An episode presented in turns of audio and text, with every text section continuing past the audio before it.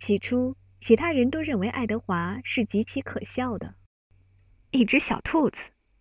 流浪汉们笑着说：“让我们把它宰了，扔到炖锅里。”有时，爱德华在布尔的膝盖上小心翼翼地保持着平衡时，他们中的有一个就会喊道：“你给自己找了一个小娃娃玩吗，布尔？”爱德华对于自己被说成是一个玩具娃娃，当然会感到怒不可遏。可是布尔却从来不会生气，他只是让爱德华坐在他的膝盖上，默默不语。很快，那些男人就对爱德华习惯了。关于他存在的消息也就传开了。这样，当布尔和露西走进另一座城镇、另一个州、另一个地方的篝火旁时，人们都认识爱德华，并乐于见到他。马龙，他们异口同声地喊道。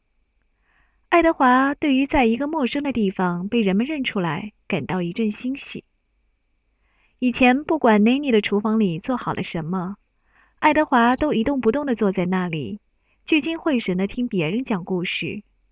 这种新奇的能力在篝火旁的流浪汉中也显得十分可贵。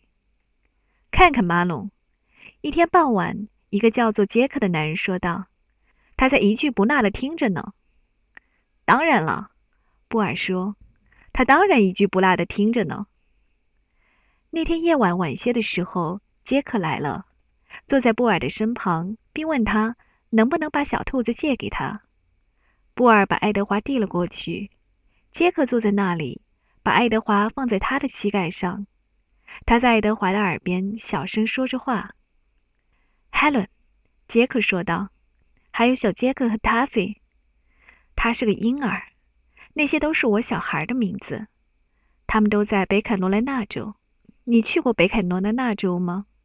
那是一个美丽的州，他们都住在那里。Helen、小杰克、Taffy，你记住他们的名字好吗，Manon？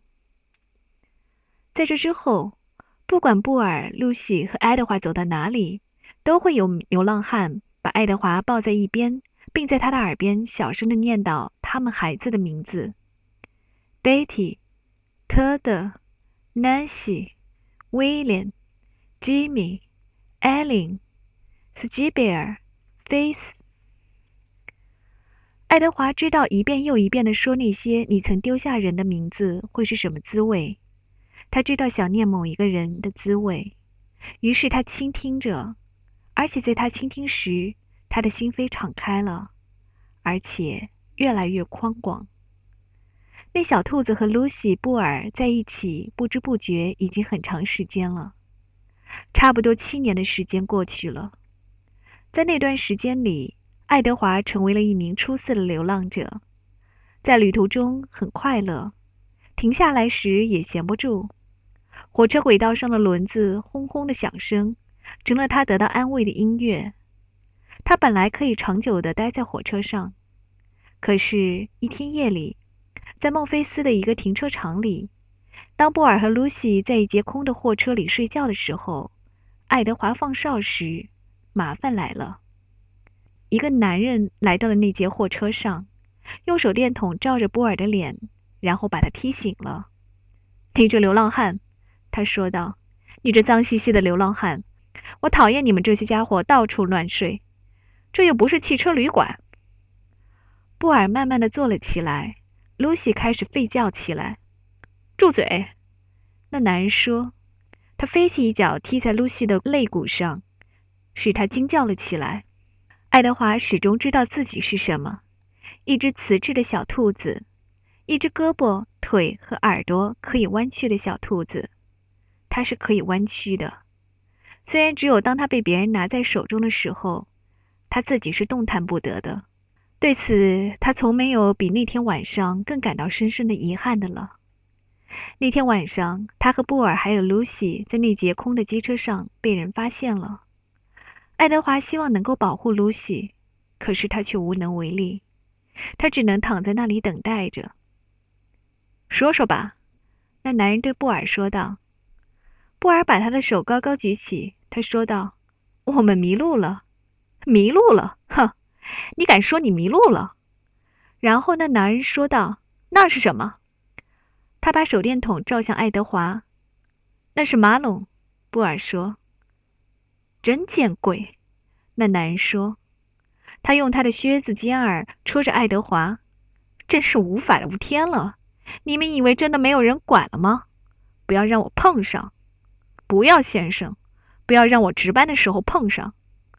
那火车突然猛地启动了一下。不要，先生，那男人又说了一遍。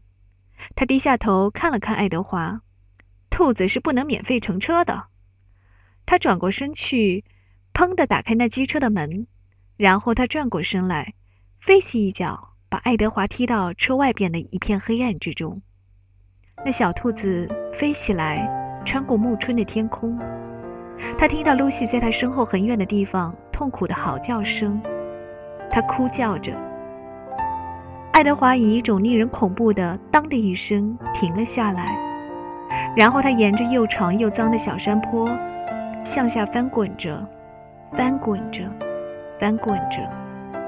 当他终于停下来时，他正仰面朝天地望着夜空，世界一片寂静。他听不到露西的叫声，他也听不到火车的声音。爱德华抬眼望着满天的繁星，他开始说出那些星座的名字，可是后来他停了下来。布尔，他心里说，露西。爱德华纳闷儿，有多少次他在分别的时候都没有机会说再见。一只孤独的蟋蟀开始唱起歌来，爱德华在倾听着。他身体深处有什么东西疼了起来，他真想大哭一场。